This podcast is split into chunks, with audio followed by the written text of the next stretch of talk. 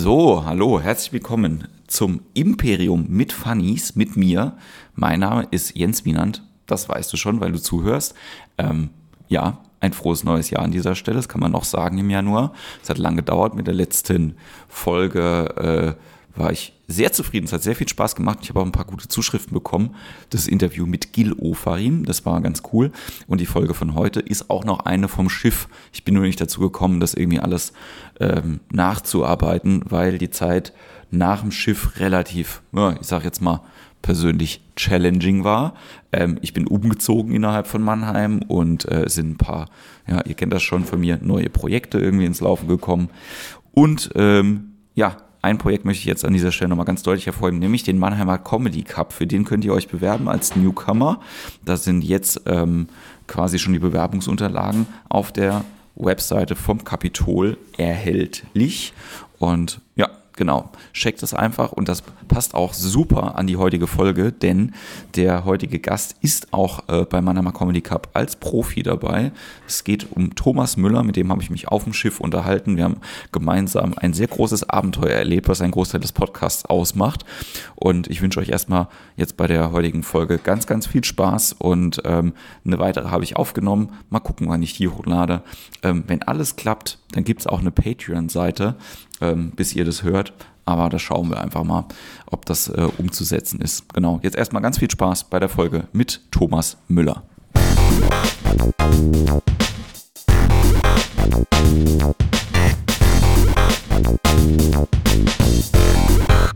ich kann es auch rausschneiden nachher.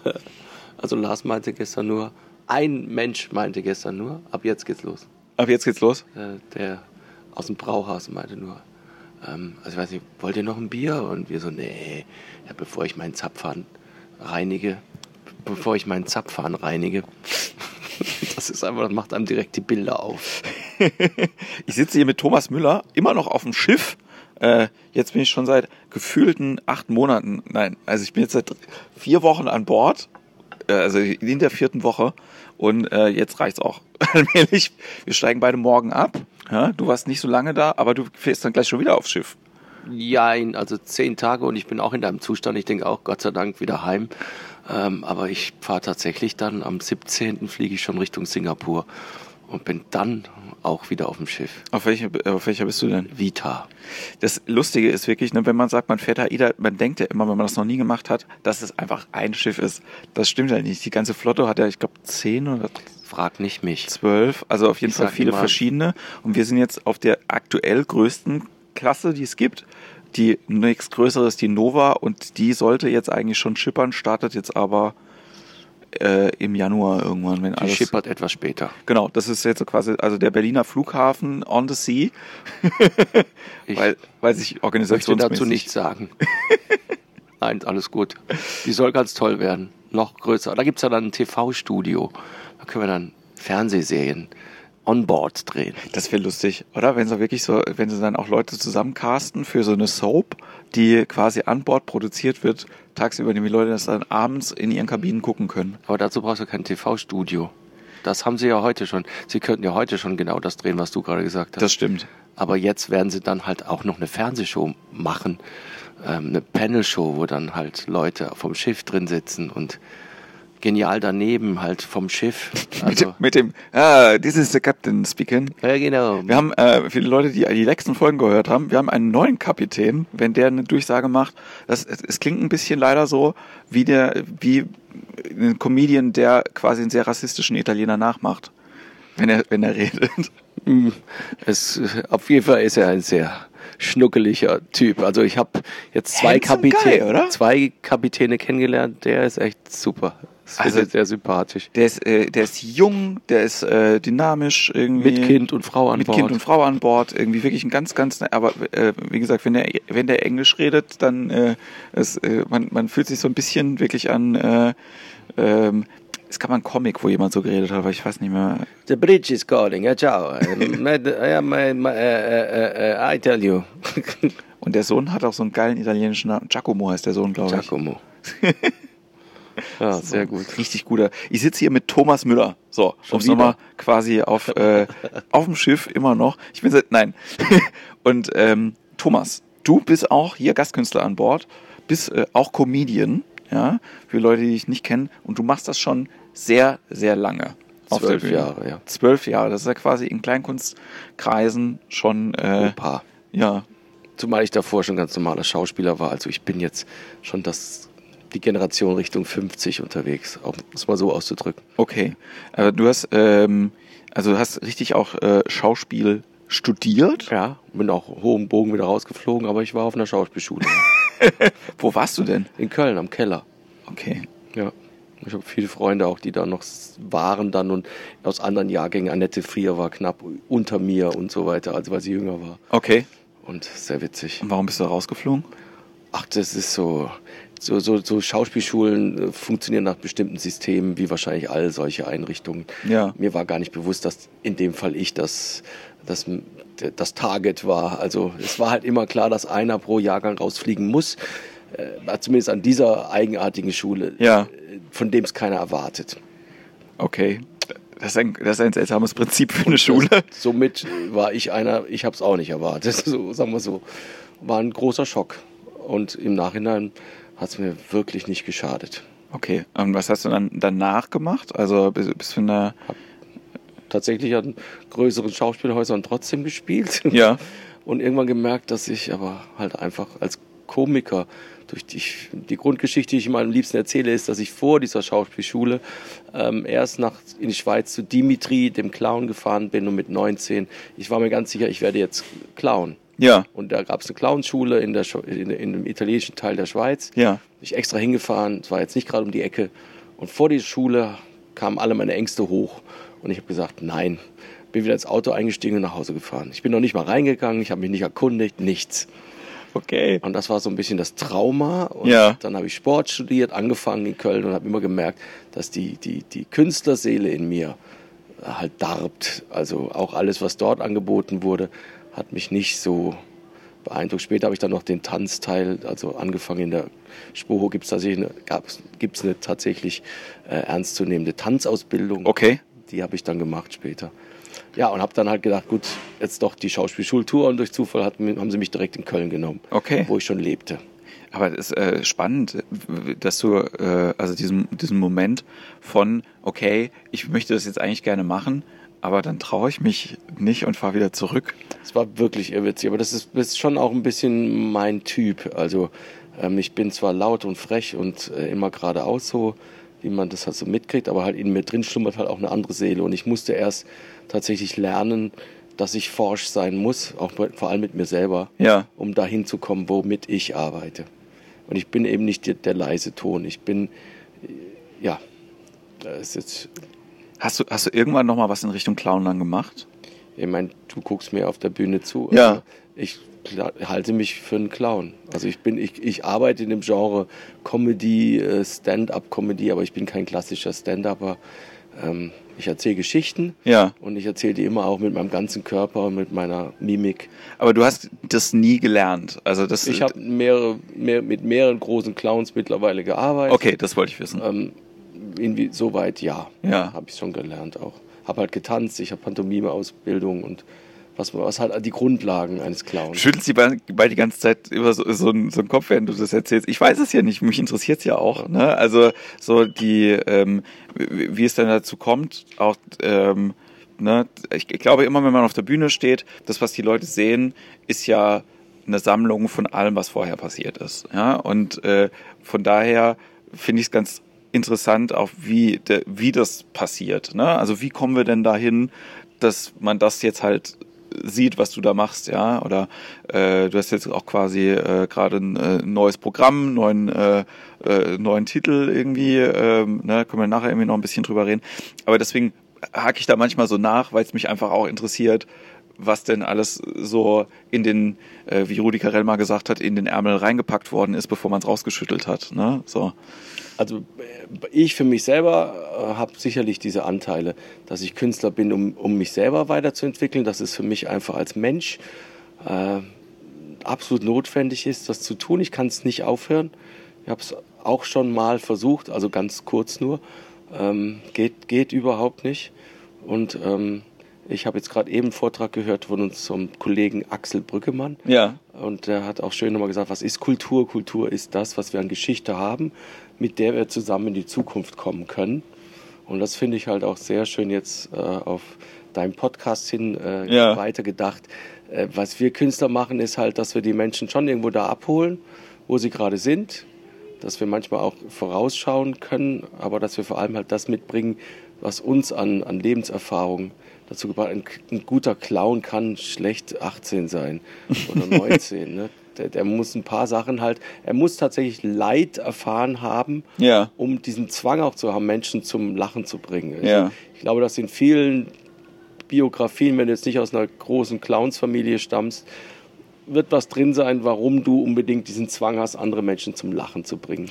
Ja, ist ja, also ähm, auch der äh, Clowns haben ja generell keinen guten Ruf, würde ich jetzt mal Ja, sagen. das ist So. genau wo ich mich total gegen wäre. Das ist halt, sie haben keinen guten Ruf, weil in einer platten Gesellschaft der Clown als, äh, wenn wir halt zu Batman gehen oder so, Ja, ja. ist eine Maskierung ist das Clowneske, was die Leute, es gibt viele Menschen, die sagen, ich habe Angst vor Clowns. Ja. So. Aber das sind nicht die Clowns, die wir meinen, mal, äh, die, die Mittelalter haben da auch einen schlechten Job gemacht, da haben sie quasi davon abgelenkt, was an schlimmen Entscheidungen Ja. gefallen sind. Aber äh, im klassischen Zirkus sind die Clowns ja eigentlich dazu da, dass der Umbau stattfindet, um dann als nächstes was Neues zu machen in Ja. der Manege. Und sie überbrücken was, aber sie, wenn der klassische Clown, wenn du ihn anschaust, hat er alle eine unglaublich fundierte Ausbildung. Der ist dann äh, Akrobat, äh, Musiker und, und er spielt mit ganz kleinen Sachen auf der Essenz und fast immer mit dem Leid. Wir lachen am meisten, wenn er, wenn ihm was widerfährt, dann lachen wir. Und wenn er noch leidet in dem Moment, wenn er sich freut, ist blöd. Ja. Und, und deswegen, ich wehre mich immer sehr gegen dieses, dass sie dieses Image der Clowns ist falsch. Das ist meine feste Meinung. Ja, aber es, es gibt ja auch also keine Clown-Lobby, ja. So, und ich denke halt auch immer äh, daran, dass es also vielleicht auch was damit zu tun hat, wie wir generell in Deutschland mit, kom äh, mit komischem umgehen. Ne? Halt, äh, also es gibt ja die äh, äh, deutsche Clown-Ausbildung, ja, und du kannst Klinik-Clown werden und so weiter.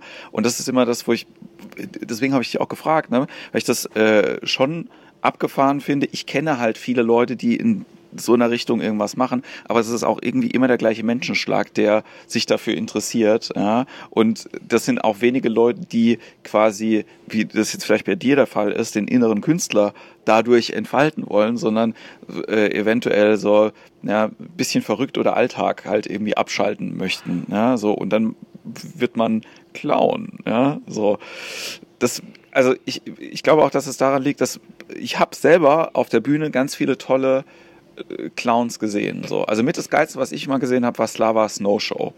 Ja, ähm, das war, als ich habe ich noch bei BB gearbeitet ähm, und wir haben das produziert. Das ist ein berühmter russischer Clown und es war einfach eine komplette so eine also es war keine Weihnachtsshow, sondern einfach halt eine Show, die da irgendwie gemacht hat mit ganz vielen verschiedenen Revue-Nummern halt irgendwie da drin. War auch ein bisschen Zauberei irgendwie mit dabei, aber ganz viel war physikalische Comedy, Mhm. ganz klassisch, ähm, mit einer Nummer, die glaube ich auch nicht von ihm original ist, aber die ich selten auf der Bühne so live so gut gesehen habe, wenn halt, äh, also das ist ein Kleiderbügel auf der, äh, so ein Kleiderständer auf der Bühne und er hat eine Jacke.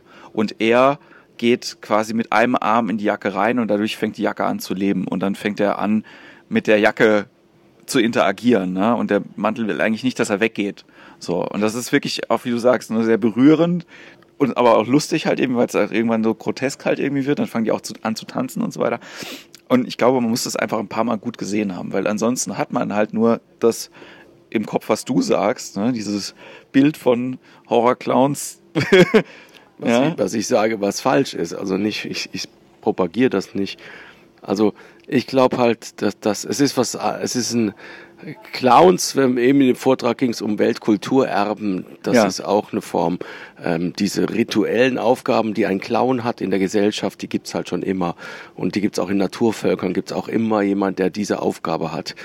Ähm, und ich glaube halt, Menschen zum Lachen zu bringen, Ja, ist halt ein ganz großer Job und man braucht einen Auftrag.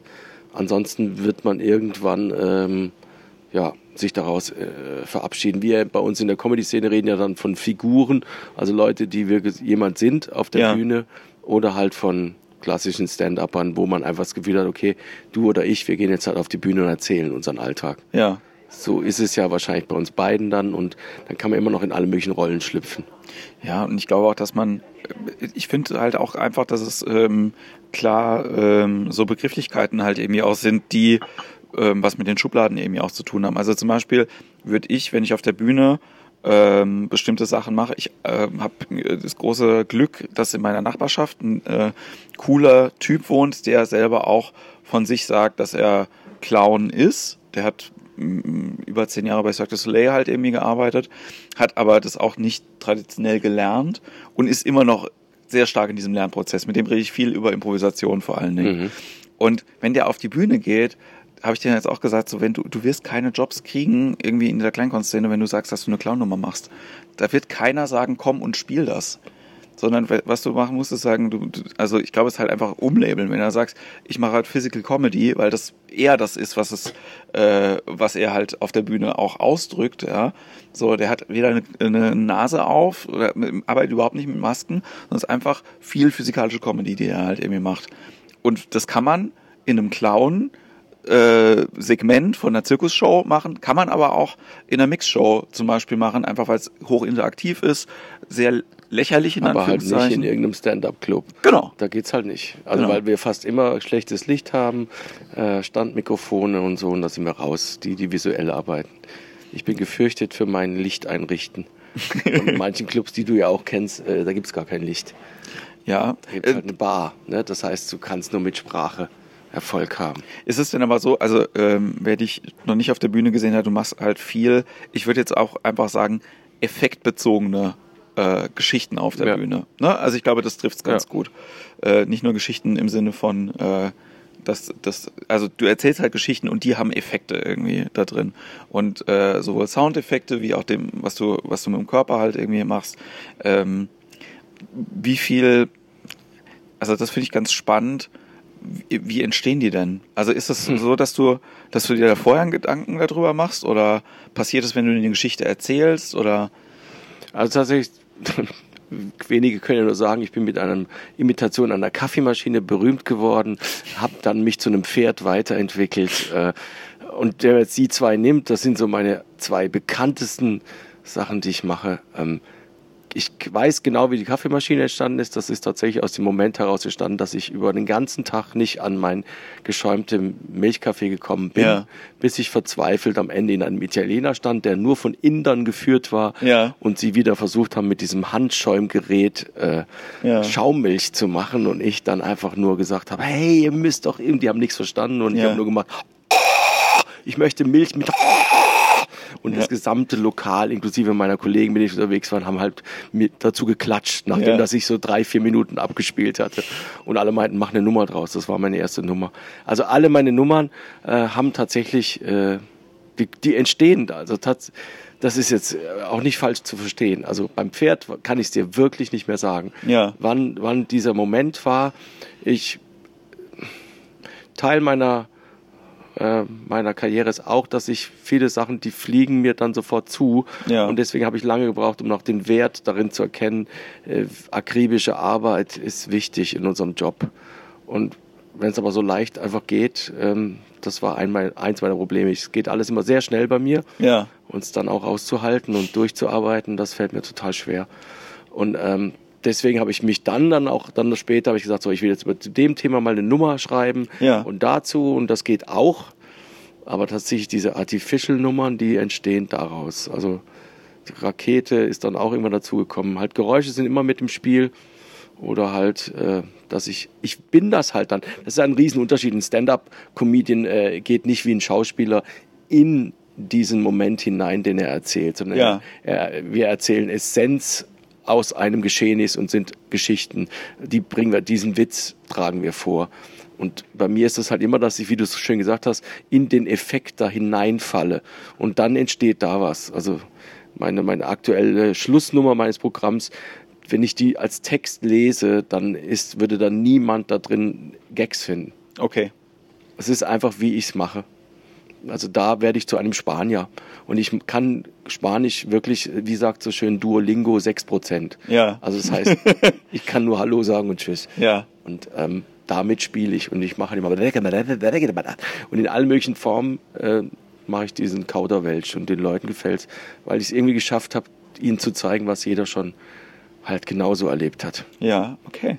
Aber ich finde es auch gerade ganz spannend, wenn man halt irgendwie weiß, okay, das kann ich gut. Ne? Also da, da, da habe ich ein Talent irgendwie dafür. Ich kann das mit den Geräuschen machen, ich kann, äh, kann in den Effekt reingehen, ich kann vielleicht so Sachen zum Leben zu bringen und dann äh, nicht quasi sich hinsetzen zu können und so, äh, zu sagen, so, okay, ähm, ich mache das ja auch nicht bei der Improvisation zum Beispiel, dass ich mir eine Liste halt irgendwie mache mit den Charakteren, die ich halt irgendwie finde.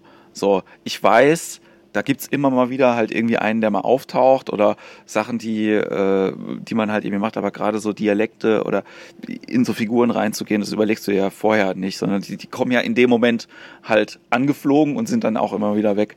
Und insofern finde ich es irgendwie ganz, äh, ganz spannend, ne, ob es dann halt wirklich, also auch noch so Sachen gibt, wo du jetzt irgendwie sagst, das würde ich gerne noch können oder das ist halt zum Beispiel so eine Idee, die ich habe, wo ich dran arbeite, wo ich, oder wo du auch gesagt hast, das habe ich probiert und das habe ich dann weggeworfen.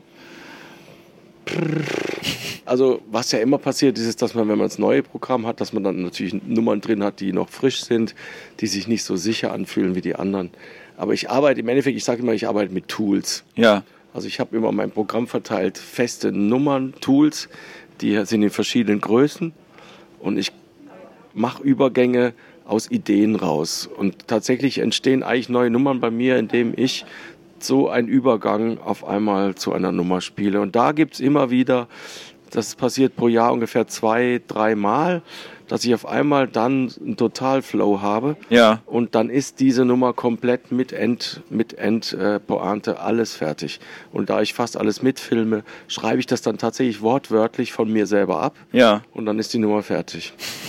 Das ist, äh, aber das ist ja eigentlich auch klassischer Stand-up hm. oder klassische Stand-up-Herangehensweise. Oder, ja, oder wie jetzt hier, man ist einfach auf dem Schiff, man erlebt ja. das, man hat es auch den ganzen Tag um sich rum und äh, dann, dann testet man schon ein, zwei Mal um sich rum. Bei ja. den Leuten könnte das gehen und dann gehst du raus und bringst halt in deinem Duktus und auf einmal tschut, tschut, tschut, brennt die Sache. Hauptsache du hast erkannt, was das hier, was das hier ausmacht. Ja. So die Essenz finden, also die, den, die Besonderheit finden. Und die liegt dann im Alltag. Dann hast du alle. Wenn du irgendwas findest, was ganz, was jeder kennt. Ja. Ja. ja äh, aber manchmal sind es auch Besonderheiten, die man hat. Ich äh, würde äh, den äh, Podcast heute äh, nicht gerne zu Ende bringen, ohne dass wir diese Geschichte noch erzählen, die wir gemeinsam erlebt haben. Einfach weil die, weil die sehr absurd war. Aber das äh, ist typisch für mich tatsächlich, was du damit erlebt hast. Das sind so für mich. Alles, was ich auf der Bühne erzähle, sind Geschichten, die ich wirklich erlebt habe. Ja. Weil ich dauernd da irgendwo reingerate, aber weil ich es auch immer forciere, weil ich, ich will auf der Insel halt mit den Lokalmenschen zu, lokalen Menschen zu tun haben. Also wir können das mal kurz äh, aufdröseln. Der Tag war folgendermaßen. Ich habe äh, traditionell morgens nochmal einen Kaffee äh, hier getrunken an Bord und neben saß Thomas, den ich dann angequatscht habe und äh, der mich nicht kannte, aber ich kannte dich, weil wir halt mal äh, in der Show gespielt haben, wo du Headliner warst. Und dann ähm, äh, hast du den Vorschlag gemacht, dass wir doch zusammen vielleicht und dann hast gefragt, was ich mache. Das war mein erster Tag. Genau, ja. dein erster Tag hier äh, an Bord und wir waren in Martinique. Martinique, eine wunderschöne Insel. Französisch sprechend, die sind alle besonders. Guadeloupe war auch wieder toll. Ja, ja, fand ich auch richtig. Also generell äh, äh, für alle Menschen, die, weil ich habe mich vorher mit den Antillen auch nicht über, überhaupt nicht auseinandergesetzt. Nur steuerlich. Nein, also ich habe gewusst, okay, ein paar von den Inseln hat man schon mal gehört, Barbados, ja, ja. oder wie eben die äh, deutsche Lieblingsband, die Flippers, gesagt hat, Barbados. Äh, das weiß man einigermaßen, aber man weiß gar nicht, wo es ist. Ja, oder auch zum Beispiel jetzt äh, morgen äh, landen wir hier in der Domrep, dass es der gleiche Kontinent, äh, die gleiche Insel ist wie Haiti, war mir auch vorher nicht bewusst. Mir schon. So. Weil da gab es ja immer das schlimme Unglück, das Erdbeben und links sind sie alle am Verrecken und rechts sind die Touristen. Das war sofort so. Ich habe, wie gesagt, ich bin, äh, bin da relativ äh, planlos irgendwie in so eine. Es ist nicht Desinteresse, es ist halt einfach Planlosigkeit so. Aber ich glaube, es wird jetzt auch mit jeder Schiffsreise wird es ein bisschen besser. Egal. Also auf jeden Fall, du wusstest. Ein schöner Satz. Also ich halte mich für sehr oberflächlich planlos, aber mit jeder Schiffsreise wird's besser. schon. Nein, wenn man, wenn man da, also weil man auch merkt, man hat ein bisschen mehr davon, wenn man sich vorher damit auseinandersetzt, was denn da ist. So, es gibt halt Inseln, da rentiert sich's, ähm, sage ich jetzt mal vielleicht weniger ins Landesinnere zu fahren. Ja, da ist halt wirklich ein schöner Strand und das dann Aber das ist ja genau das Problem, weil wir uns das platt anschauen. Den Menschen, die Menschen da drin zu entdecken, die es da vielleicht gibt, ähm, das wissen wir ja gar nicht. Nur, ob, wenn da jetzt ein toller Strand, eine tolle ähm, Glas, gab es auch irgendwelche Gondeln, die durch den Urwald gefahren sind. Also, Ja. ne? also deswegen, das ist ja sehr schwierig, dass man halt was Eigentümliches äh, in den Inseln findet. Genau. Gerade wenn man mit 15.000 anderen gleichzeitig anlegt. So wie gestern. Vier, vier Kreuzfahrtschiffe gleichzeitig. Ja, und deswegen hast du ja auch erzählt, äh, du kaufst dir Kreuzfahrtführer, um vorher zu Ja. wissen, okay, das, was da drin steht, mache ich auf jeden Fall nicht. Das ist doch ein guter Ansatz, oder? Ja, also Also ich finde ich- den bewundernswert. So. Und das habe ich konsequent durchgezogen. Dann gibt's ja noch die Beratung hier. Haben wir noch so ein Begleitheftchen hier im Zimmer, auch wieder Ausschlussverfahren. Und dann findet man auch noch im Netz Seiten, die ja auch dann von den Gästen gelesen werden. Und dann bleibt irgendwann was übrig, was fehlt. Ja, Und in diese Lücke sollte man stoßen. und das, das machst du. Und das haben wir mehr oder weniger gemacht. Also auf jeden Fall ähm, war äh, klar, Martinique hat äh, einen tollen Vulkan, den man sich angucken kann. Deswegen auch toll, weil der äh, kurz vorher ausgebrochen ist. Also äh, muss man sagen, kurz vorher, ne, ehrzeitlich, gesch- äh, ehrzeitgeschichtlich gesehen, ähm, 1900, weißt du es noch auswendig? Irgendwas mit 30, 37 oder 34. Also auf jeden Ja. Fall ähm, vor einigen Jahren ausgebrochen und hat 30.000 Leute äh, das Leben gekostet. Innerhalb von acht Minuten. Ja. Und das war eher so ein, da ist einfach mal was weggeplatzt. Genau, also eine riesen Druckwelle einfach, viele Leute umgekommen. Schöne Anekdote, nur die zwei im Gefängnis haben überlebt, weil die Mauern so dick waren. Die beiden haben das Unglück als einzige überlebt. Ja, und da waren wir. Und ähm, und ähm, ich hatte Lust mit auf den Vulkan zu gehen und dann hast du vorgeschlagen, dass wir doch mit dem Bus dahin fahren sollen. Mit einem Local Bus, also eben nicht so ein Taxi sich nehmen mit Taxi, my friend, Taxi, my friend.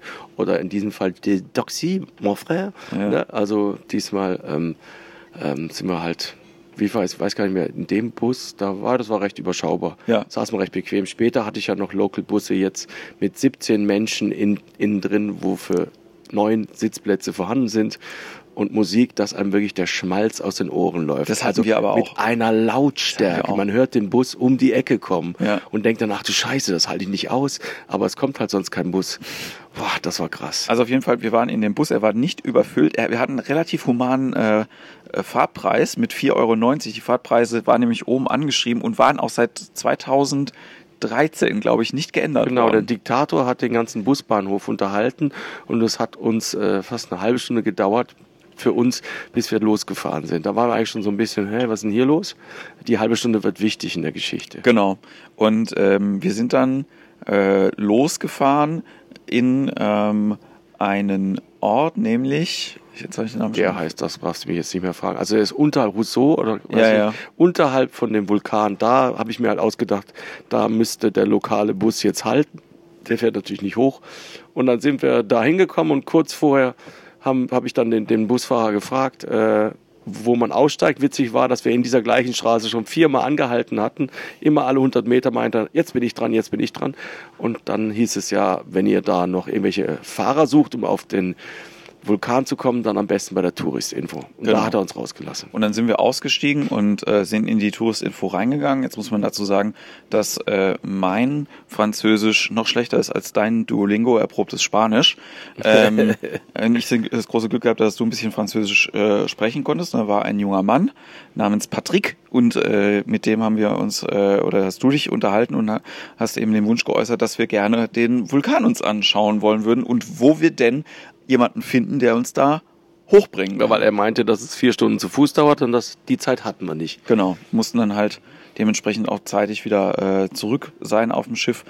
Oh, Und woraufhin er dann sagte, ja, okay, das ist schwierig, da jemand zu finden, aber ich mache jetzt einfach hier meinen Laden zu und dann fahre ich euch hoch. Und dann habe ich gesagt, wo ist denn hier Candid Camera? Weil er fügte noch an, er will dafür kein Geld.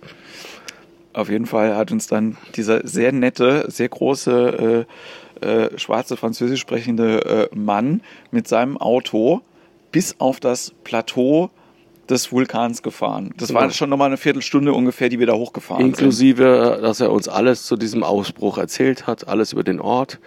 Äh, wahnsinnig nett. Oben hat er uns nochmal alles erklärt, auch was wir alles sehen können, jeden einzelnen Gipfel. Und dann habe ich fahrlässig gefragt, ach, sag mal, ist es okay, wenn wir beide kurz noch aufsteigen?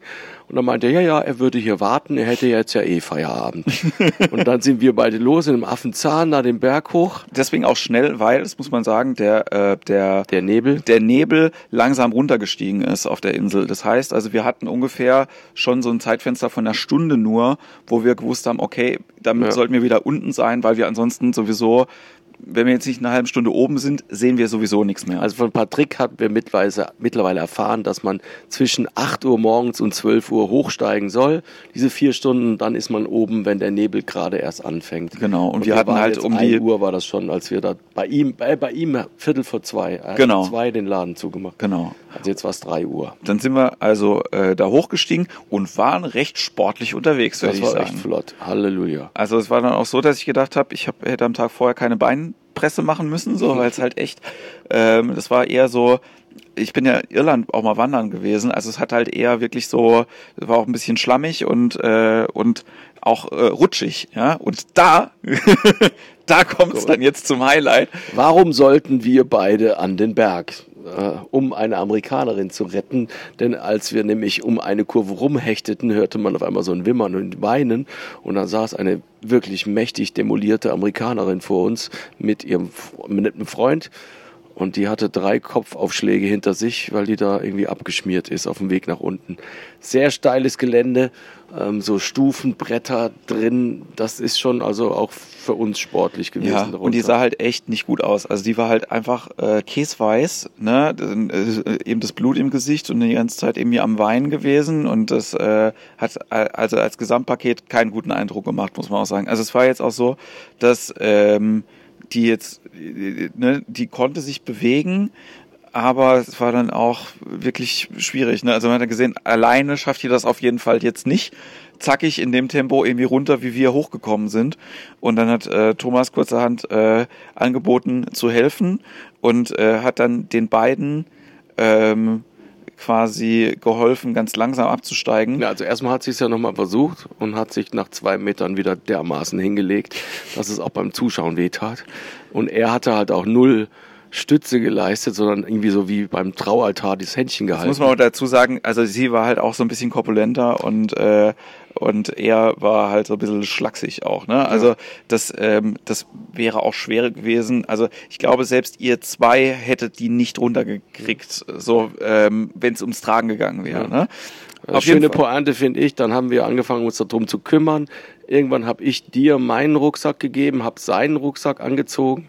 Ähm, sie hat Gedeih und darauf bestanden, selber runtergehen zu wollen.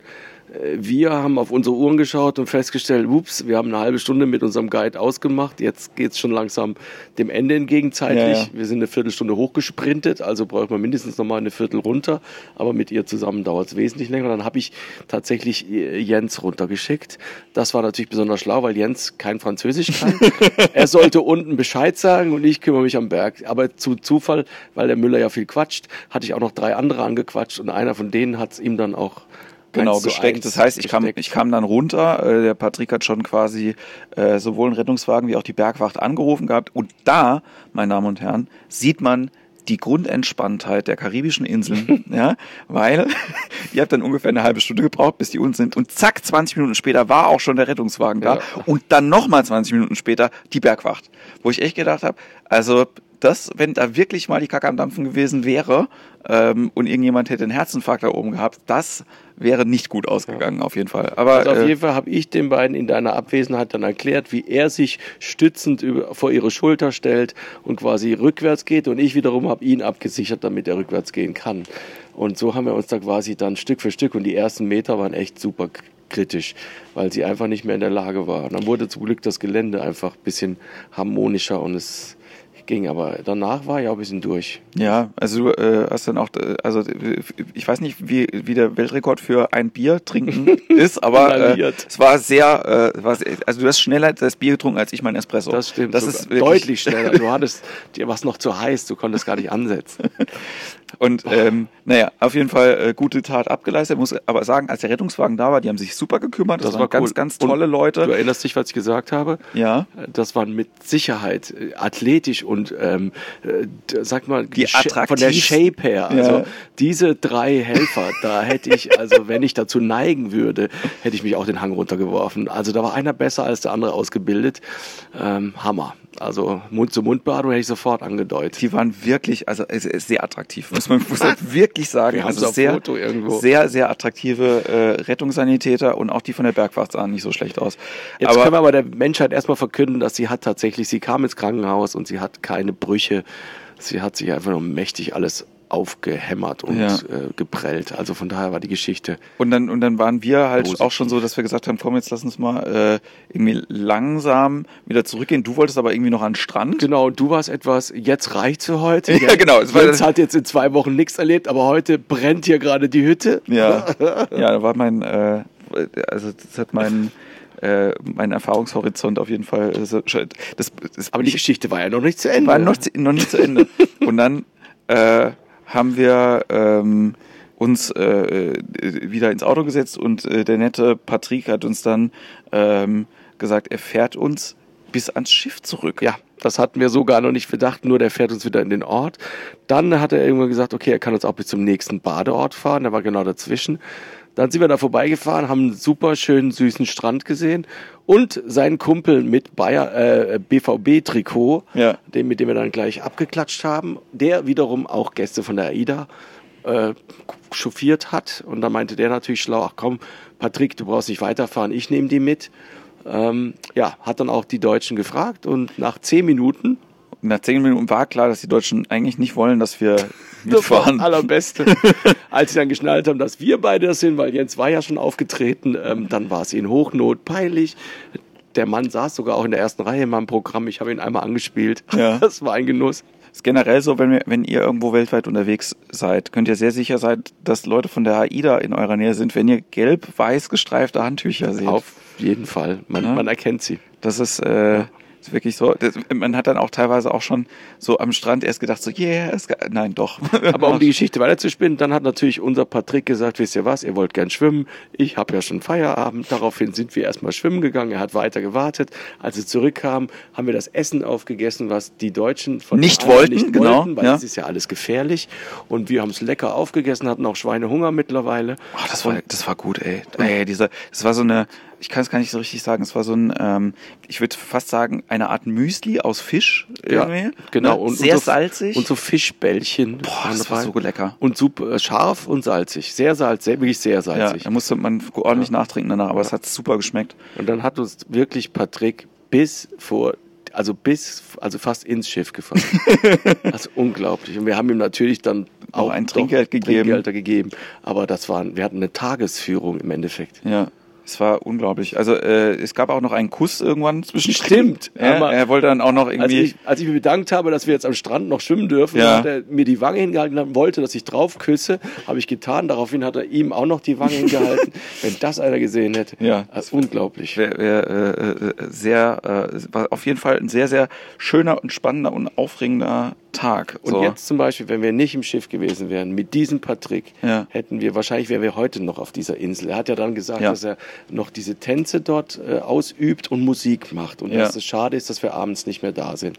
Unglaublich. Aber das ist generell schade auf dem Schiff. Also das ist das Einzige, wo ich wirklich sage, so bei allem, was mir gefällt, finde ich das wirklich, dass du keine Overnight-Stays hast, dass du nicht die Manchmal Möglichkeit... hat man das, habe ich mir jetzt sagen lassen. Manchmal, aber es ist selten. Und Ja. es ist halt, du hast das, was mich auch wirklich, also ne, als Jens auch viel interessiert, wäre halt lokale Kultur einfach. Ne? Also wäre wirklich nochmal, ich da würde ich, ich würde mir auch mal ein Theaterstück in der Sprache angucken, die ich nicht verstehe, einfach. Weil das finde ich ganz geil. So. Also ich muss auch sagen, mit das, das war mit das Lustigste, was ich in Chicago gesehen habe, war ein spanischer, war eine spanische Impro-Show. So, war wirklich großartig lustig. Und ich habe sehr wenig verstanden. Aber man muss auch dazu sagen, dass die Leute, die es gespielt haben, keine Sprache, Muttersprachler waren, sondern alles Hispanics, die auch eher so Mittelspanisch gesprochen haben. Okay. Aber es war eine sehr lustige Show. Aber ich glaube, dass man sowas viel verpasst, dadurch, dass du einfach um 18 Uhr wieder ablegst. Ja. So, naja. Aber du bist, äh, du bist halt wirklich so der Typ, der dann, äh, der dann äh, diese Sachen irgendwie magisch anzieht anscheinend, ne? So. Also es sind noch ein paar andere Geschichten jetzt passiert. Ich war auch immer, ich war jetzt nicht mehr, war einmal dann ganz alleine unterwegs. Das war dann, das erzähle ich auch gerne. Der, zweite Tag bin ich dann ohne Jens losgefahren. Er war verschwunden. Jens hat sich versteckt. Er hatte gedacht, wenn ich jetzt wieder mitfahre. Nee, also dann bin ich los und äh, ich weiß gar nicht, wir haben noch kommuniziert, ob wir Ja. zusammenfahren. Und dann bin ich, habe ich mir wieder einen schönen Ort ausgesucht und ich habe noch groß bei dir behauptet, dass mir ja eh nichts passiert, man darf das einfach nicht anziehen. Ja. Ich sitze in so einem Local-Bus und äh, es war rappelsvoll am Anfang, viel voller als bei uns. Ja. Es waren super kleine Autos und, und plötzlich wird's halt immer leerer und nur noch eine ist drin und die schimpft jetzt aber schon. Der Diktator, den wir auch am Tag Ja. vorher, die Leute, die einfach nur so planlos rumbrüllen, das war jetzt diesmal in meinem Bus und so Okay. nur, You have to call the ministry when we don't pay more than they tell, tell us. Und so ging das die ganze Zeit immer vor zu diesen, diesen Assistenten vom Fahrer und ich dachte schon so, uh, du, du, du, du. Ne? Und dann äh, steigt die aus und dann fahren wir irgendwie kleine Sträßelchen hoch, bis wir wirklich an einer Stelle waren, wo du dich umdrehst im Auto und denkst, ei, nicht mehr viel. Das, glaube ich, gehört jetzt nicht mehr zur Route. Ja. Jetzt gibt's ein Problem. Die zwei und ich. Und dann sagen die zu mir 15 Dollar. Und wir haben am Tag vorher 4,90 bezahlt. Ja. Und wir sind nicht so weit gefahren. Und nicht so, ah, okay. Und ich zück Ja. meine 15 Dollar. Und dann gibt der Assistent, der nimmt den auch und dann will aber der Fahrer das Geld haben und dann sagt, guckt der Fahrer sich die Scheine an und sagt, äh, wenn ich das annehme, komme ich in den Knast. Wir meinten 15 ostkaribische Dollar. Du kriegst jetzt hier sieben kostet ich das. Okay. Und ich so, okay. Und dann sofort alles genau das Gegenteil. Er sagt, hey du, wenn du nachher ein Problem hast, hier wieder wegzukommen, hier, das ist meine Telefonnummer. Da hat mir sein Assistent in mein Handy die Telefonnummer reingetackert. Und dann war ich total wieder sicher. Bin an meinen Strand gegangen, der genauso war wie diese heimliche Beschreibung. Ja. Und ich habe aber irgendwie nur mich mit dem Strand und allem beschäftigt, habe nicht einmal hochgeschaut, was ein Fehler war und habe dann mich quasi von den fünf, sechs Touristen, die da waren, verabschiedet, bin in die Ja. Mitte, zwischen, zu, man sah weiter hinten auch noch Touristen. Alle haben mich gesehen, habe mein Tuch hingelegt, habe mich wirklich auf mit dem Rücken hingelegt und habe gemacht. Und in dem Moment hat's geschüttet, wie wenn's wirklich halt untergeht. Und ich habe versucht, cool aufzustehen, so dass ich nicht direkt Ja, aufstehe. ja. Und ich war so nass. Und ich habe nicht bemerkt, dass die ganze Welt um mich rum schwarz war. Ah, Und scheiße. da war ich am Strand und hatte einfach saumäßig geschifft. Aber das ging auch schnell wieder vorbei. Ja, wo, äh, wo waren wir da nochmal, weißt du das? Da waren wir auf Granada. Grenada. Grenada. Und dann kam dann bald schon Barbados. Da hat's auch nochmal so geschifft. Ja. Es war zwischendrin irgendwie wirklich vom Wetter, aber für mich nicht beschweren, ne? Also, Nee, also äh, wenn wir jetzt nach Deutschland kommen, haben wir wieder Weihnachtsmarkt und Glühwein, ne? Ich also weiß es von jemand, der jetzt gerade von, von New York aus die Karibik gemacht hat und hatte nur New York schönes Wetter. Alles andere war. Ja, aber generell kann man das, äh, kann man das sehr empfehlen. Sehr empfehlen. Aber schon Stress, jeden Tag eine andere Insel. Das macht einem schon die, den Kanal dicht. Also Ey, es, äh, also, ne, geht, geht nicht nur mir so. Ja. Ich war ja, wir haben uns jetzt auf dem Schiff hier für knapp sechs Tage nicht gesehen, weil ich einfach müde war. er hat immer nur gesagt, ich habe geschlafen. Ja. Und das hatte ich jetzt seit zwei Tagen. Seit zwei Tagen kriege ich die Augendeckel kaum noch auf. Ja. Und ich war, also ne, ich habe halt einmal noch ein paar Tage länger Schiff irgendwie hinter mir. Ja, ja. Deswegen äh, so Urlaub ist kein Spaß, Freunde. Das ist Ja. ne, gerade äh, gerade hier. Naja, ähm, bei dir geht's jetzt äh, bald bald weiter und du und das fand ich ganz spannend, dass du das erzählt hast. Ähm, bis jetzt, aber äh, obwohl du zwölf Jahre auf der Bühne bist, hast du das mehr oder weniger ähm, nicht als Fokus gemacht, sondern du hast äh, äh, noch einen anderen Job gehabt die ganze Zeit lang nebendran, du, wo du Lehrer Ja, ich bist. habe tatsächlich als Sportlehrer gearbeitet, aber das, der Fokus war schon auf dieser Karriere. Das konnte man tatsächlich nebenbei vereinigen. Okay. So wie ich es ausgeübt habe. Ich versuche alles, was ich tue, möglichst äh, gut richtig zu machen. Und deswegen habe ich mit dem Lehrer auch nicht aufgehört. Ich habe das erst angefangen, als ich auch gleichzeitig bei Star Search war. Das ist witzig, wirklich gleichzeitig. Ich war nicht vorher Lehrer, ich war auch nicht vorher hauptberuflich Comedian, sondern Ja. Schauspieler. Ich wurde beides gleichzeitig. Also weil man ja auch bei bestimmten Fernsehsendungen unglaublich nichts verdient. Und Ja. äh, da war das die Rettung. Ich hatte ja schon Familie, zwei Kinder. Und ja, und tatsächlich ist das halt ein Beziehungsleben, was man da führt. Man hat Schüler, Ja. mit denen man eine Beziehung eingeht. Wir, wir haben nie Beziehungen ähm, zu unseren Gästen, zu unseren Zuschauern, äh, zu unseren Fans, wie man sie so schön nennt. Ja. Ähm, das ist sehr oberflächlich. Und Das- das, hat mir immer geholfen, eigentlich. Das ähm, geht mir auch oft so, deswegen mag ich die Impro-Kurse so gerne, weil da lernst du halt von den Leuten halt einfach Ja. noch ein bisschen, äh, bisschen was. Ich bin ja auch immer, deswegen mache ich auch gerne mit Anfängern Sachen, weil äh, wenn, wenn ich Leute schon kenne und äh, ne, du hast dann, hast dann fortgeschrittene Kurse und so und dann kannst du die halt besser machen. Aber was ich immer spannend finde, ist, Leute kennenzulernen und dann zu gucken, was kommt denn da überhaupt raus. So, das finde ich immer mega geil. So. Und das ähm, ist für mich auch manchmal äh, amüsanter, als dann quasi selber auf der Bühne zu stehen und irgendwas rauszuhauen. Ne? So, ja, also, das ist ja eh, ja. Also ich mache ja auch gerne Regie zum Beispiel. Und da kann ich mich auch manchmal sogar mehr, mehr ausdrücken über den anderen, hm, als es einem selber gelingt. Da hat man weniger Grenzen. also machst du Regie für, für Einzelpersonen dann oder für Alles. Ich habe auch schon riesige Shows schon Regien gemacht. Ich habe schon einiges gemacht mittlerweile. Ja, bist ja. Ja. Ich habe immer gesagt, wenn ich mal 50 bin, kann ich dann wieder nur noch Regie machen. Das ist nicht mehr lange. Dann mache ich wieder nur noch Regie. Ich weiß es nicht. Aber hast du Bock da drauf? Also nur Regie zu machen? Ich habe ja noch nie in meinem Leben nur eins gemacht. Also deswegen wird es wahrscheinlich auch nicht kommen. Ja, und du hast ähm, nicht nur, dass du quasi äh, so einen Künstler, also deine Künstlerkarriere hast und äh, die, äh, die Schule, sondern du hast auch noch ein, äh, ein soziales Projekt, was du versuchst irgendwie Ja. voranzutreiben. Da können wir auch noch ein bisschen drüber, äh, drüber reden. Die Mission Völkerball. Ja. ja, das ist tatsächlich mein neu- neuestes Baby und das ist, das ist, glaube ich, sehr typisch für mich. Wenn ich ähm, ähm, quasi weiß, ich habe jetzt ein Jahr lang keine Schule, ich habe tatsächlich einen Sabbat, ähm, dann brauche ich als erstes wieder einen Auftrag. Und dann habe ich mir den selber erschaffen. Der Auftrag ist, dass ich tatsächlich durch die Welt fahre und Völkerball zur Völkerverständigung spiele. Und ich war jetzt schon komplett in Togo äh, und ich werde noch jetzt nach Indien, Nepal und äh, Laos fliegen Ja. damit. Und es, nächstes Jahr wird es eine Tour geben durch Deutschland äh, mit dem Fahrrad, einmal quer durch, äh, die Mission on Bike. Und es ist tatsächlich so, dass ich versuche, Menschen, die sich nicht kennen, miteinander über dieses Spiel zu verbinden. Meine Behauptung ist, dass es dieses Spiel in sich selbst kann. Ja. Es ist ein geschichtlich gesehen ein ehemaliges Kriegsspiel der Preußen, was wir alle ja mal gespielt haben. Äh, Und es gibt kein anderes Sportspiel, die kleinen Spiele nennen wir das in Sport, als Sportlehrer, Ja. ähm, ähm, was diese Funktion hat, dass wirklich du als Mannschaft rundrum um eine andere Mannschaft stehst. Ja. Und wenn du zum Beispiel, ähm, ähm, wenn du irgendwelche Fangspiele machst, hast du keinen erklärten Raum, das ist einfach nur die ganze Halle. Jetzt hast du wirklich Spielfelder und wenn du aber halt äh, Dodgeball ist nur, dass hinten dran quasi so ein Raum ist, Ja. so nennt man auch Fra äh, in Frankreich äh, Ballon Prisonnier, da ist dann so ein Gefängnis.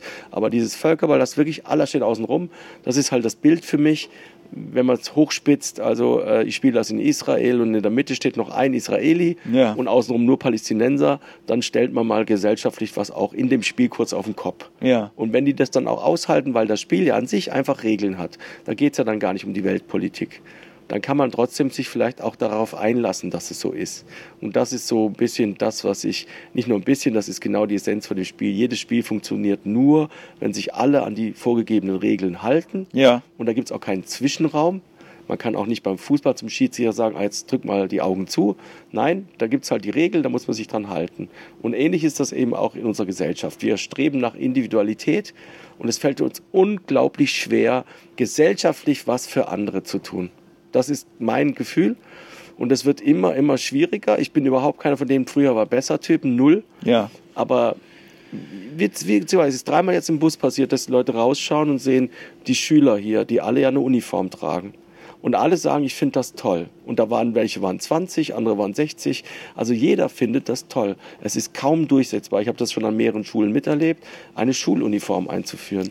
Wobei ich aber auch sagen muss, ich, äh, da waren wir in, nicht in St. Vincent, ähm, boah, ich weiß es nicht mehr, ähm, da bin ich rausgegangen und bin an der Schule vorbeigelaufen und ähm, das war, die haben so Militärübungen gemacht. Ne? Also das ist dann An der nochmal, Schule bin ich auch vorbeigelaufen. das war ein bisschen gruselig, Ja. muss ich sagen. Also war's, ja, das gibt es in vielen Ländern auch, dass das Schule, also gerade wenn die sozialistisch geprägt sind, das ist ja jetzt hier nicht der Fall, dass Schule immer auch, aber jetzt sind wir wieder bei dem, erinnert dich, was ich gesagt habe, auch das Völkerballspiel war ein Kriegsübungsspiel der Ja. Preußen. Ich glaube, da bin ich noch nicht ganz hundertprozentig äh, firm, aber das, was ich jetzt gelesen habe, jedes Spiel basiert irgendwo genau auf sowas. Also auch die Urwaldvölker haben damit ihre Kriegshandlungen geübt. Es geht ja. darum, ein Team. Wozu brauchtest du ein Team früher? Du brauchtest ein Team, um gegen andere was durchzuführen, ein Krieg. Ja. Und nur so hat man sich quasi verteidigt gegen Feinde oder ein neues Land erobert.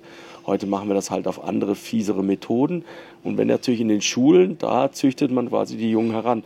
Was ich aber mit der Schuluniform meine, ist halt einfach, ich glaube, dass trotzdem alle mit der, dass trotzdem alle tatsächlich äh, sich verbundener fühlen mit dieser Schule. Dass ein Respekt nur durch so ein T-Shirt entsteht, was ich trage. Dass man das gerne mal ausprobieren sollte in Deutschland. Ja, ich glaube, das ist. Ich, ich habe da, äh, also ich glaube, als Schüler hätte ich es gehasst ganz ehrlich. Also es gab auch keinen, also ich war auch jemand, der äh, einen Scheiß darauf gegeben hat, an welcher Schule ich halt irgendwie bin. Ne? So, ich habe meine Schule danach ausgesucht, dass meine Musikunterricht Keyboards vor die Nase gesetzt bekommen hat. Das war mein Kriterium. So. Und äh, du bist ja dann auch halt in einem, oft in einem Alter, wo du naja, wo es eben drauf ankommt, was für Werte will ich denn denjenigen halt irgendwie mitgeben, ja, so, oder was halt der Grund irgendwie dafür ist. Ich glaube, dieser, ähm, ich nenne es jetzt mal, Lokalpatriotismus, den finde ich ja generell immer cool. Ja, so ich finde das halt so, das ist ja nochmal ein großer Schritt zwischen Lokalpatriotismus und äh, Nationalismus oder so, ne? Was aber auch nochmal äh, immer was ist, wo ich, wo ich mitbedenken würde. Ne? So, ich habe, ich fand zum Beispiel, ich habe mit Sport nie viel anfangen können als Zuschauer, weil ich das als Kind nicht verstanden habe, warum ich jetzt die eine Mannschaft besser finden soll, nur weil die eine andere Trikotfarbe angehabt hat. Das habe ich nicht verstanden. Das ging mir nicht in den Kopf rein. Selbst als ich selber Fußball gespielt habe, habe ich das nicht verstanden. Und ähm, ich glaube, deswegen sind mir ganz viele Ausgrenzungssachen von anderen Leuten auch fremd weil das einfach was ist, was ich nie gelernt habe, was nie bei mir angekommen ist. Ja, so und dieses, ja, wir sind cooler als die anderen. Klar, das habe ich dann später halt irgendwie durch meinen Aufwachsen halt irgendwie in der Punk- und Hardcore-Szene halt irgendwie durchgemacht. Ne, da hast du das ja ganz hart und jetzt vielleicht in letzter äh, Abgrenzung dann eventuell halt dadurch, wie du dein eigenes Leben äh, führst, durch eben kein Alkohol zu trinken oder sonst irgendwas. Ja, aber es geht ja viel irgendwie darum, wenn, wenn, wenn du sagst, du hast so ein, äh, um auf den Sport jetzt äh, zurückzukommen, ne, du hast, du hast ähm, ein Spiel, was vielleicht nicht jeder kennt. Das ist ja auch nochmal der Grund, warum du dann halt irgendwie dann damit irgendwie aufschlägst. Oder ähm, ein Spiel, was so einfach ist, dass man es relativ schnell versteht und nachvollziehen kann. Und ähm, ich will jetzt mal einfach sagen, der ähm, der, der Einstiegslevel relativ gering ist, dann glaube ich, hat es schon was Verbindendes. Ne? So, wenn, wenn, das, wenn das dein Ansatz ist. Ja, der Ansatz ist schon dieses, ich glaube, dass es halt jedem Menschen gut tut, auch mal Teil eines Ganzen zu sein. Und gerade wenn es halt im Endeffekt nur ein Spiel ist. Ja. Also es geht halt einfach um nichts Tiefes. Es geht nicht darum, also als Beispiel, ich werde diese Spiele auch spielen in Ballungsräumen, wo eben zum Beispiel ein russisches Klientel nicht mehr mit einem türkischen redet, weil sie auch ja. einfach räumlich falsch zueinander geschoben wurden, weil sie jeder für sich bleibt.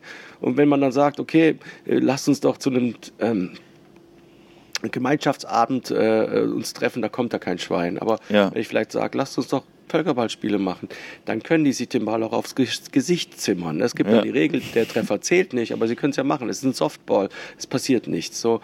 Und da kann man ein Stück weit auch was loswerden. Und man kann einfach einen Wettkampf miteinander führen. Ein Wettkampf, wo es am Ende um die goldene Ananas geht, ist doch geil. Wir haben mit Völkerball ein Spiel in Deutschland, Österreich und der Schweiz was null kom kom kommerzialisiert ist. Also ja. Fußball geht es immer darum, wie viel kann ich damit verdienen. Wer kriegt was? Abgrenzung. Ja da ist nichts. Also es geht, es würde nur darum gehen, wer hat diese Woche, diesen Monat den, äh, den, den, den, Hut auf, dass wir gewonnen haben, den Völkerball. Und dann irgendwann fällt bei den Russen mal einer aus, dann macht der Türke drüben mit und auf einmal fangen sich an, die Sachen zu verbinden, zu vermischen. Und dann wollen auch die Türken, wenn sie dann immer sagen, so wollen wir jetzt einfach mal frei wählen, dann wollen natürlich alle auch die guten Spieler haben. Ne? Ja. Und dann wird's halt an, dann fängt's an zu mischen. Dann werden die immer kapieren, wenn wir aber richtig alle zusammenspielen, sind wir trotzdem besser als die wenigen. Ja. Also ich habe einmal im Moment an meinem Geburtstag habe ich auch ein Spiel gemacht in Köln in einem Park. Da waren dann meine Söhne dabei, da war der unglaubliche Heinz dabei und solche Leute durch die Bank niemand, der jetzt jeden Tag Völkerball spielt. Und nebendran waren Australian Footballer, die dort im Park in Köln trainieren. Ja. Kanten. Zwei, drei waren richtige Kanten, die anderen waren fit. Aber auf jeden Fall passen die Bälle, das machen nichts anderes. Ne? Und Ja. die sind rein, okay, wenn ihr verlieren wollt, haben mitgespielt und haben beide Spiele verloren. Weil sie einfach nicht als Team gespielt haben. Das war der Ja. einzige Grund. Die waren stinkesauer, haben danach auch nie wieder mitgespielt. Gutes Beispiel. Die Cojones reichen nicht. Ja. Das muss als Team stattfinden. Und ich, also ich finde den, den Aspekt, den du gerade gesagt hast, dass es nicht konventionalisiert ist, sehr, sehr, sehr, sehr interessant. Und jeder kennt's. Ich, ich sag das und jeder weiß sofort, was es ist. Das Ja. ist Gold wert. Ja. Ich muss das niemand erklären. Wenn du sagst, kennst du den Müller? Nee, wer ist das? Das ist der, der Völkerball spielt. Ach ja, ich habe schon mal gehört. Da kann man auch zu Shows gehen. Und dahin möchte ich kommen in ein, zwei Jahren, dass wir dann auch uns abends zusammenfinden, ein bisschen Ja. Völkerball spielen. Ich erzähle von meinen Reisen. Und äh, am Ende, wenn alles rum ist, weißt du, was wir dann machen? Dann gibt's den Völkerball. Dann, da gibt's Musik aus den Ländern und dann haben wir Spaß. Ich, ich glaube, Spaß hat man ja jetzt schon viel. Ne? Äh, wenn euch das interessiert, äh, liebe Menschen, die zuhören, mission-volkaball.com. Genau. Also Völkerball äh, mit äh, ausgeschriebenem Umlaut und ähm, sagt man das so, ausgeschriebener Umlaut? Ich bin mir nicht sicher, aber ihr wisst, was ich, Ich glaube, meine. ein Umlaut ist halt ein Umlaut. Ne? Völkerball. Also ne? ein Ö versteht halt kein Amerikaner, ein OE auch nicht, aber er schreibt es dann halt so. Genau. Und das ähm, äh, äh, können das alle aussprechen, wenn du mit denen irgendwie redest? Ich, ich gehe eben, ist sehr witzig, ich habe hab auch bei der Filmstiftung ein, ein Drehbuch eingereicht. ja. Es soll auch einen Film dazu geben, der ist schon fertig geschrieben, alles. Es gibt auch schon die ersten Szenen, die gedreht sind. Und ähm, man hat das Projekt unter anderem deswegen jetzt nicht als förderungsfähig erklärt, weil es ja eben kein internationales Thema ist. Okay. Dann habe ich mich echt gefragt, ob sie es überhaupt gelesen haben. Ja. Weil es geht nur darum, dass ich in andere Länder reise, dass Ja. die Produktionsfirmen haben Probleme, es anzunehmen, weil es teuer wird. Äh, aber sie haben halt nur Völkerball gelesen. Dann habe ich gesagt, okay, das Spiel heißt nun mal so und es gibt kein vergleichbares Spiel in anderen Ländern. Ja. Also muss ich bei dem Namen bleiben. Ich kann nicht sagen, äh, Mission Dodgeball, es ist kein Dodgeball. Ich habe überlegt, People's Ball zu erfinden, das würde es ungefähr am ehesten treffen. Ja. Aber nein, ich, das ist ja meine Mission. Ich komme von hier und im besten Falle sagt man irgendwann demnächst, wenn ich mit Arnold Schwarzenegger im Interview sitze in Amerika und er sagt, Völkerball, I like it. Und dann sage ich, what's that? Völkerball. Und dann sind wir soweit. Ja, aber der kann ja noch ein bisschen Deutsch auch, der Ani. Ja, der sagt ja Völkerball. Er sagt das dann, aber der nebendran wird fragen, what's Völkerball? Ist das dein Ziel mit, äh, mit Arnold Schwarzenegger? Ich denke, mit Arnold kann man sehr gut ein äh, Interview darüber führen, äh, weil er hat mit Sicherheit das Spiel in seiner Jugend gespielt. Er ist heute in Amerika und sieht, wie da äh, professioneller Sport funktioniert. Und äh, was er, ich, er hat natürlich viele Anteile äh, in seinem Leben, die jetzt für mich nicht passen, aber man, man muss wirklich sagen, ähm, der Mann hat auf jeden Fall immer, immer was vorgehabt in seinem Leben. Der hat echt Ziele. Hey, ich bin halt bei Arnold Schwarzenegger immer extrem zwiegespalten. Ne? Wenn ich den, wenn ich, ich bin auf der einen Seite immer noch der Zwölfjährige, der Terminator gesehen hat und Riesenfanboy.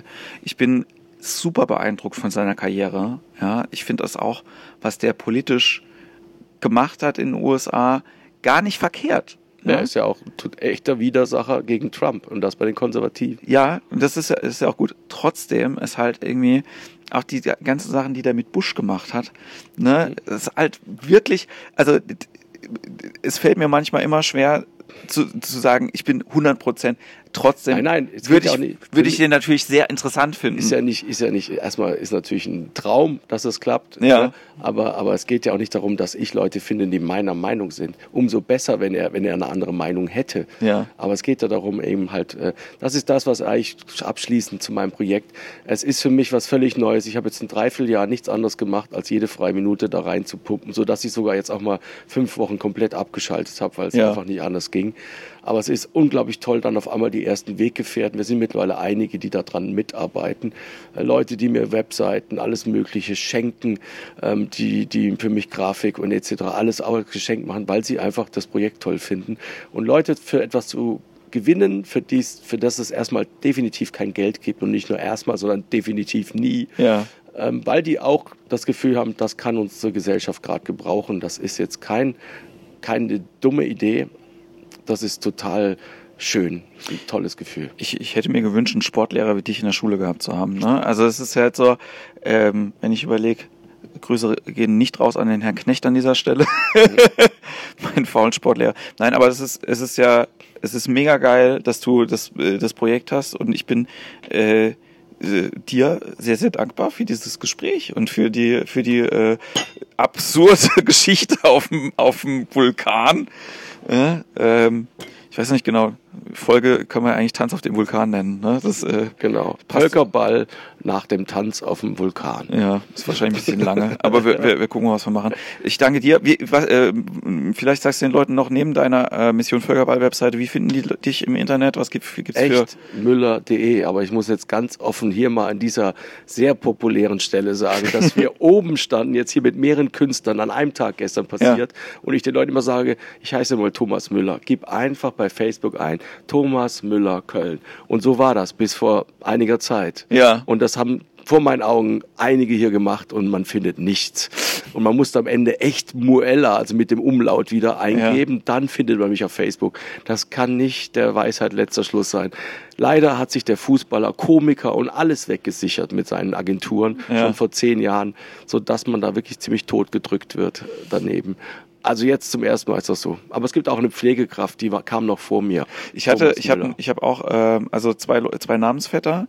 Ähm, der eine ist äh, Oberarzt in Köln, der muss mich hassen wie die Pest, weil also wenn du Ja. Jens Wienand äh, googelst, findest du den, glaube ich, auf der dritten Seite. Und es gibt, ähm, es gibt lustigerweise eine Sarg, äh, einen Sargfabrikhersteller, der äh, Junior heißt auch Jens Wienand. Und das finde ich immer noch ganz schön, dass da so ein Zitat irgendwie steht. Wir sind in der Lage, vom frischen Baum bis zum fertigen Sarg zu produzieren, Jens Wienand. Und das hätte ich eigentlich auch gerne in meinem Solo, also als, als Titel. Aber mit deinem Namen ist das natürlich äh, fast schon fatal, mehr oder weniger. Ja. Die Frage ist halt, ob er auch, äh, dich mal beim Googlen gefunden hat. Das wäre ja auch das, äh, das Thomas Spannende. Müller selber. Ja, ja. Ach, der hat seine Agenturen, aber im Endeffekt, ich, wir haben in einem Film miteinander gespielt, also es ist ganz einfach, er kennt mich auf jeden Fall. Okay, Also es gibt nämlich, wer ist Thomas Müller als, als Dokufilm? okay. Und da ist er als Fußballer drin und ich als Comedian. Spannend. ARD-Produktion könnt ihr in der Mediathek anschauen. Dann mach das mal auf jeden Fall. Thomas, ich danke dir ganz herzlich für das tolle Gespräch. Ich danke dir. Und äh, ihr geht auf echtmüller.de und wir hören uns bald wieder. Macht's gut. Ciao. Ciao.